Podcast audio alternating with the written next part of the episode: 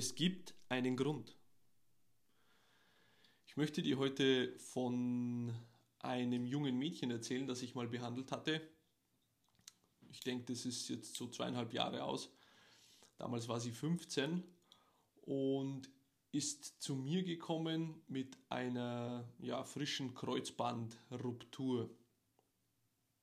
Sie war auf der Skiakademie und nach ihren eigenen Aussagen hatte sie damals schon FIS-Rennen gefahren, also sie war richtig gut drauf. Und plötzlich hatte sie einen Sturz oder was auch immer, äh, die Ski verzogen, was auch immer da passiert ist. Auf jeden Fall hat sie sich beim Skifahren das Kreuzband gerissen, das vordere. Und sie ist zu mir gekommen nach der Operation bereits, wenn man als Skirennsportler sowas hat, vor allem ähm, mit professionelleren Strukturen, dann ist es eher naheliegend, dass man sehr schnell mal mit so einer Verletzung operiert wird. Das heißt, ich hatte das große Glück, sie zu sehen vor der Operation und dann ähm, auch gleich nach der Operation weiter zu betreuen. Und wie du dir vorstellen kannst, war diese junge Dame am Boden zerstört nach diesem Unfall. Und ja, es war teilweise sogar schwierig mit ihr zu arbeiten, weil sie halt wirklich ähm, sehr frustriert war und, und irgendwie nach, so wie sie mir auch gesagt hat, die Lebenslust verloren hat. Ja. Ich konnte in der Therapie nichts mit ihr anfangen. Am Anfang war sowieso ein bisschen eher passive Therapie an der Reihe. Und dann haben wir halt viel geredet. Und ich habe ihr die Perspektive aufgezeigt, einfach mal sich selbst zu erlauben, die Frage, was wäre denn, wenn das alles einen bestimmten Grund hat? Wenn das einfach alles so sein muss. Dass auch ihre Verletzung irgendetwas Gutes für sie hat. Und dann kamen wir immer mehr und mehr ins Reden. Sie öffnete sich mir ähm, auch in der Tiefe und hat mir dann ein Geständnis gemacht, so ungefähr, dass sie eben gar keinen Bock mehr hat aufs Skifahren. Sie stand da äh, stark unter Druck in den letzten Wochen und wusste nicht, wie sie mit dieser Situation umgehen soll, wie sie es ihren Eltern beibringen soll, dass sie eigentlich gar nicht Skifahren will. Und ja, dann habe ich auch gesagt, dann ist es wohl irgendwie logisch oder macht doch auch irgendwie einen Sinn, dass diese Verletzung gekommen ist, weil auch wenn sie im ersten Moment natürlich traurig darüber war, weil sie hat ihr Leben zu diesem Zeitpunkt einfach rund ums Skifahren ausgelegt. Ähm, für sie ist da eine Welt zusammengebrochen. Hat sie sich doch erleichtert gefühlt nach ähm, ein paar Tagen, weil da ist zum ersten Mal der Druck abgefallen. Sie konnte nichts machen, außer jetzt die Rehabilitation zu starten und äh, Fortschritte zu machen und eben ähm, entweder wieder auf die Piste zu kommen oder halt eben nicht.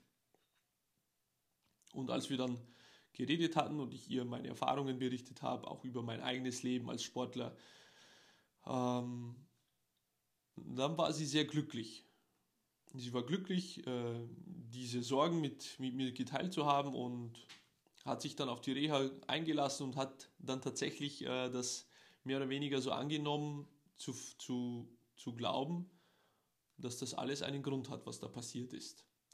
Und das Schöne ist, ähm, ich konnte ihr in der Therapie so viele Dinge zeigen und erklären, neue Dinge, die sie nicht wusste und ja, wahrscheinlich auch von anderen Therapeuten oder so auch nicht gehört hätte. Ähm, und sie war ganz erstaunt, über die Mechanismen, über die Abläufe, auch über die Therapie an sich, welche Dinge wir machen. Äh, wir haben dann viel ähm, Neuroathletiktraining gemacht, das heißt, äh, wir haben ihr Gehirn programmiert, um stärker aus der Verletzung wieder rauszukommen. Wir haben sämtliche ähm, Blockaden gelöst, auch emotionale Blockaden gelöst, damit ihr Körper so richtig gut heilen konnte. Und sie hat das auch gespürt, dass das echt extrem gut gegangen ist. Und diese Erfahrung habe ich schon öfter gemacht, vor allem nach Verletzungen, nach Operationen. wenn es jemand tatsächlich in meine Praxis schafft, sehr, sehr akut nach einer Operation. Ähm, diese Menschen sind dann oft extrem erstaunt, wie schnell das Ganze doch ähm, wieder besser wird im Vergleich zu dem, was man ihnen eigentlich im Krankenhaus gesagt hat, äh, wie lange die Ruhephasen sein sollen, etc. etc. Das bedeutet nicht, dass ich mich äh, über diese Dinge hinwegsetze oder sowas, sondern ähm, es gibt hier ganz klare Licht Richtlinien. Ähm, ich orientiere mich da sehr stark an den Wundheilungsphasen und die sind nun mal wissenschaftlich belegt und anhand dieser Wundheilungsphasen setze ich Reize oder lasse die Patienten Reize setzen, die sie dann letztendlich wieder und vor allem schneller wieder zurück in den Alltag bringen. Und jemand, der Leistungssportler ist, der hat es nicht notwendig, wochenlang zu warten, um mit irgendetwas anzufangen. Ähm, in dieser ganz, ganzen Akutphase nach der Kreuzbandoperation, ich sage mal die ersten drei, vier Wochen, ähm, habe ich der jungen Dame gezeigt, wie man richtig atmet, damit der Lymph Lymphfluss ordentlich ähm, strömt in ihrem Körper, damit ähm, all ja, damit die Heilung letztendlich auch schneller vonstatten geht, damit sehr viel Fluktuation in ihrem Gelenk ist, damit äh, sich eben die Flüssigkeit nicht ansammelt und dann mühselig wieder ab, äh, ähm, abfließen muss oder zum Abfließen gebracht werden sollte durch Lymphdrainage etc. Das heißt, äh, richtige Atemtechnik und ganz simple Muskelpumpbewegungen für die Akutphase und schon da hat sie gemerkt, dass es ihr wirklich mit jedem Tag besser und besser ging.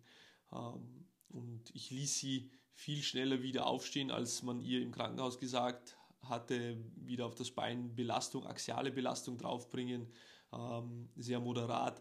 Das ist so extrem wichtig und das übersieht man halt gerne mal im, im Spital, im Krankenhaus, dass man halt eben das Gehirn mit berücksichtigt. Denn es ist ein Riesenunterschied, wenn ich jetzt, äh, was weiß ich, eine Operation habe und dann sagt mir jemand, naja, machst du mal Entlastung ein paar Wochen, vielleicht zwei oder drei Wochen nach einer Arthroskopie. Oder ob ich sozusagen eine individuelle Entlastung oder Belastung bekomme, dass jemand mir sagt, okay, du machst jetzt zwei Tage das und dann gibst du das Gewicht des Beins schon mal auf den Boden. Und das ist ein Riesenunterschied für unser Gehirn. Ja? Wenn es hier schon mal den Reiz bekommt, sich adaptieren kann und wieder oder es nicht schafft, alles zu verlernen, zu vergessen, dann ist die Rehabilitation letztendlich viel schmerzfreier und auch viel schneller. Während wenn ich wirklich mein Bein für, was weiß ich, wochenlang in der Luft herumtrage und nur auf Krücken gehe, dann verliere ich die sensomotorische Ansteuerung für jede Muskelgruppe in diesem Bein, äh, auch Zehen, Fußmuskeln und so weiter, obwohl das Knie betroffen ist, Hüftgelenk, Hüftgelenksmuskeln, all das atrophiert, all das geht verloren und zwar sehr, sehr schnell. Das bedeutet, ich habe da nicht nur ein Problem im Knie, sondern auch in den anderen Gelenken und Muskelgruppen, die ja letztendlich so aber nichts haben. Also darf ich die ruhig auch mit etwas Kreativität einsetzen und benutzen, auch während der Akutphase, während der Entlastungsphase. Und Lange Rede, kurzer Sinn, auf jeden Fall ähm, hat diese junge Dame nach, ihrer, nach ihren zehn Behandlungen bei mir, war die wieder back to sport, also wir haben ein paar Wochen gearbeitet, aber sie war wieder sehr, sehr, sehr schnell äh, auf den Beinen und hat gemerkt, sie kann da wirklich schon in die Belastung reingehen. Sie hat ein super gutes Gefühl gehabt und hat sich dann entschieden, ähm, die Skikarriere an den Nagel zu hängen mit 15. Ich habe ja auch erklärt, ein Kreuzbandriss ist absolut gar kein Hindernis, um nicht noch Weltklasse-Sportler zu sein. Das ist definitiv so. Ja. Das ist nicht von so einer äh, Sache abhängig auch und das muss ich auch zugeben. Viele Sportler, Spitzensportler ähm, haben hier Probleme, wieder zurückzukommen. Aber ich bin definitiv der Meinung, wenn man das Gehirn mit berücksichtigt, dann wird man ein super guter Sportler sein können, Spitzensportler auf höchstem Niveau, wenn man eben die notwendige Arbeit tut, äh, sich ordentlich rehabilitiert und dann äh, dementsprechend weiterarbeitet und hier äh, einfach mehr Gas gibt als die Konkurrenz. Das habe ich auch gesagt. Aber sie hat diesen Unfall auch eben als Neuanfang in ihrem Leben gesehen und hat sich getraut, eben nicht mehr weiter Ski zu fahren. Und war super happy damit und super glücklich. Und viele solcher Momente, ich arbeite ja mit vielen Menschen zusammen und ganz oft habe ich mich in meiner Vergangenheit schon gefragt, naja, was, äh, wie, wie kommt denn dieser Patient oder diese Patientin dazu, zu mir zu kommen, ausgerechnet zu mir, wie kann ich ihr oder ihm helfen? Also diese Frage habe ich mir tatsächlich früher öfters gestellt, bei extrem heiklen Fällen oder so. Äh, doch mittlerweile, nachdem ich eben für mich selbst ähm, immer wieder abgewogen habe, habe ich erkannt, es klingt so ein bisschen ja, esoterisch, aber das ist auch meine Einstellung zu diesem Thema mittlerweile.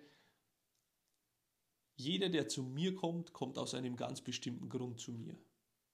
Ich glaube nicht daran, dass irgendetwas zufällig passiert. Ähm, manchmal gibt es diese Situationen, wo wir einfach wissen, was zu tun ist oder wo wir eine Idee haben und dann wird aus dieser Idee etwas extrem äh, Schönes und, und Wunderbares.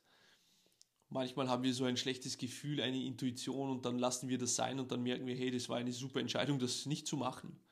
Also Menschen kennen solche Situationen, das ist unsere Intuition. Äh, man streitet sich darüber, was, was es genau ist, wie das Ganze funktioniert etc.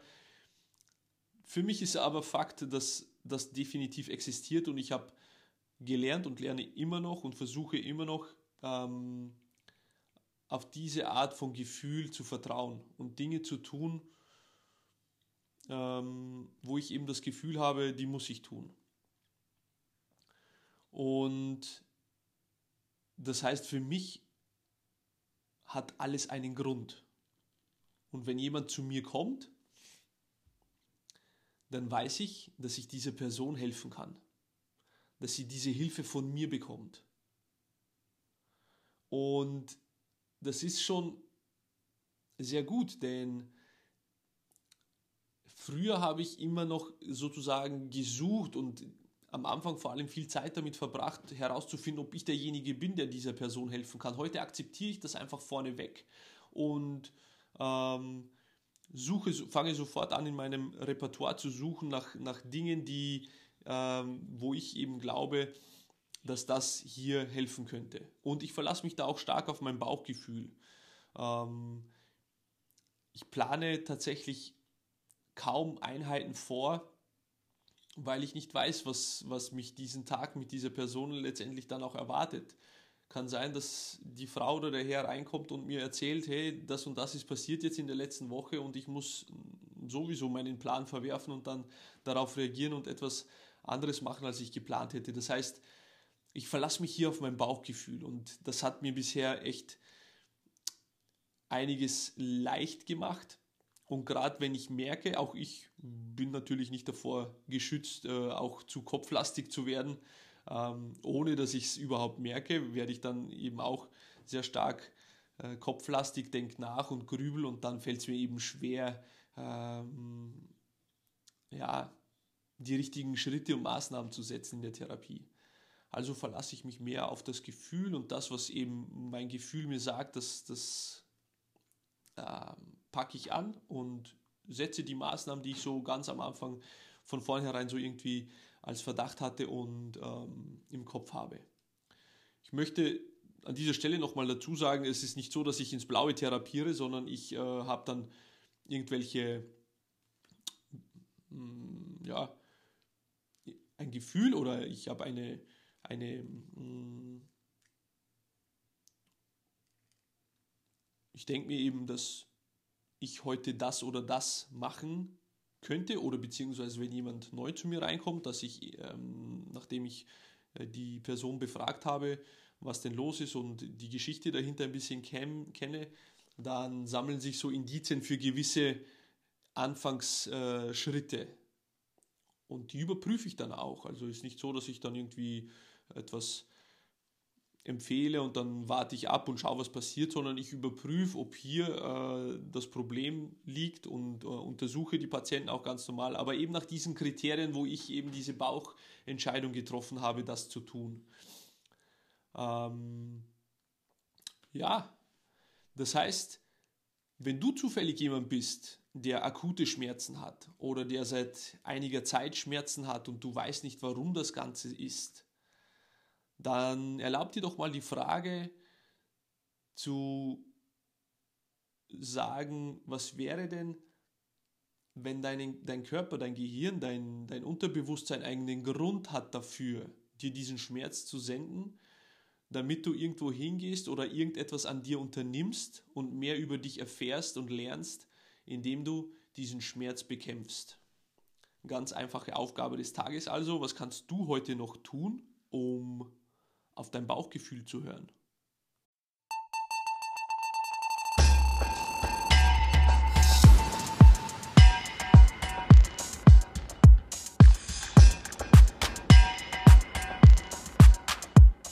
Servus und herzlich willkommen zum Podcast Schmerzen erfolgreich besiegen, dem Podcast für alle, die Schmerzen haben und diese besser verstehen wollen, um diese auch nachhaltig wieder loszuwerden. Mein Name ist Alexander Steif, ich bin Gesundheitscoach und Physiotherapeut in meiner Praxis Schmerzwerkstatt. Ich wünsche dir ganz viel Spaß mit der folgenden Episode.